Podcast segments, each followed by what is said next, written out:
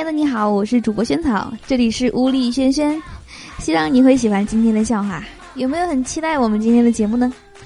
好的，接下来就来听萱草跟你分享吧。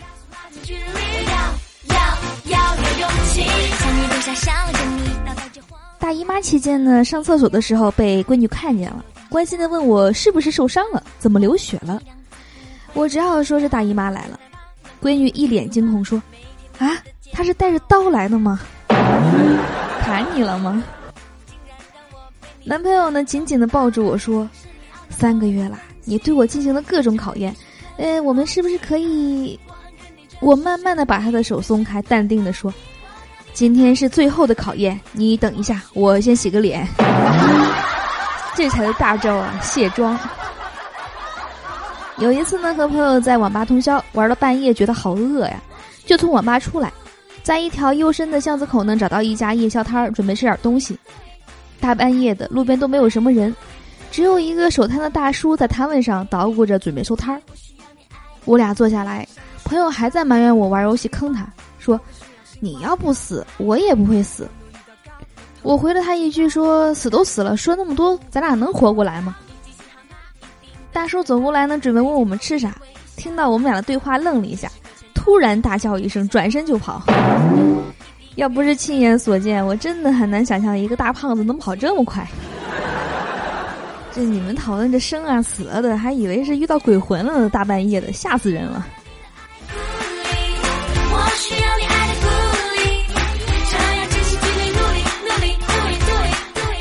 刚子呢一边哭一边对我和胖牛哀嚎诉苦：“为什么？为什么他会和我分手？我那么爱他。”此时呢，刚子的手机忽然有短信提醒，这货掏出手机一看，短信如下：“分手了，我不想欠你什么，我给你充了一百块钱话费，这是两年来你在我身上花的钱，两清了。”啊，我终于知道刚子为什么他女友要和他分手了，两年花了一百块钱。初中的时候呢，班长是一个女汉子，有一次同桌上课捣蛋，班长呢拍桌而起。啪！一耳光抽在同桌脸上，同桌蒙圈看着班长一分钟，慢慢的坐好。我问同桌啥感觉，同桌说：“真想干他。”多年后，他实现了理想，他们结婚了。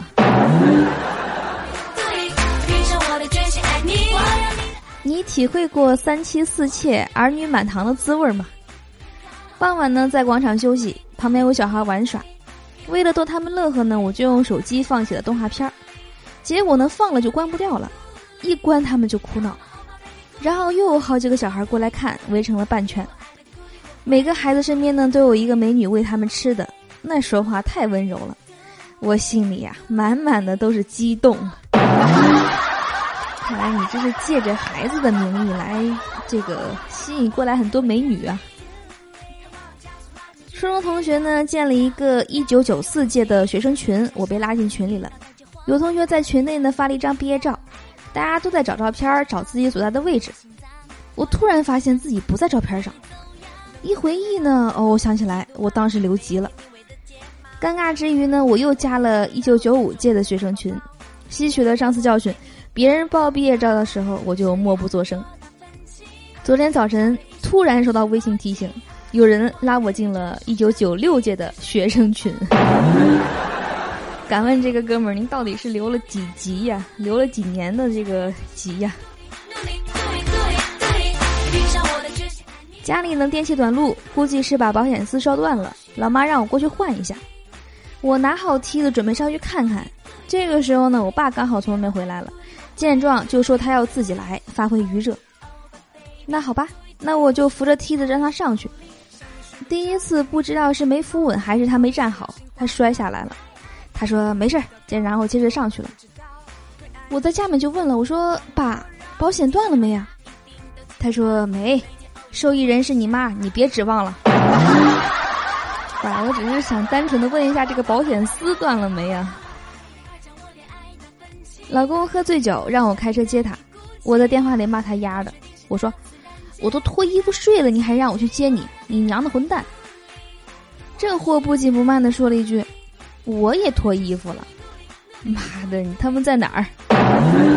脱衣服了，旁边还有谁？单位呢有个女同事，平时呢爱占小便宜。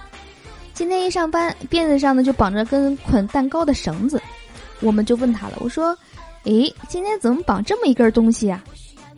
她回答说：“今天是我生日，给你们提个醒，别忘了给我发红包哟。”我去，早知道不问她了，就是在赤裸裸的跟大家索要礼物、索要红包呀。好的，我是主播仙桃。以上是今天节目的所有内容，你喜欢吗？记得关注我们这档节目的微信公众账号呀，搜索“物理轩轩”，就是我们节目名字这四个字。然后关注的话呢，就可以每天提前一天收听到我们节目的最新内容，还有可以看到笑话的文字版。当然，如果你在那边回复“萱草的照片”五个字呢，还可以看到我主播本人的自拍照。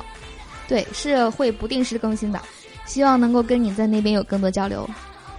好的，那我们今天节目就到这里了，我们明天继续约起来，亲爱的你，明天见，拜拜。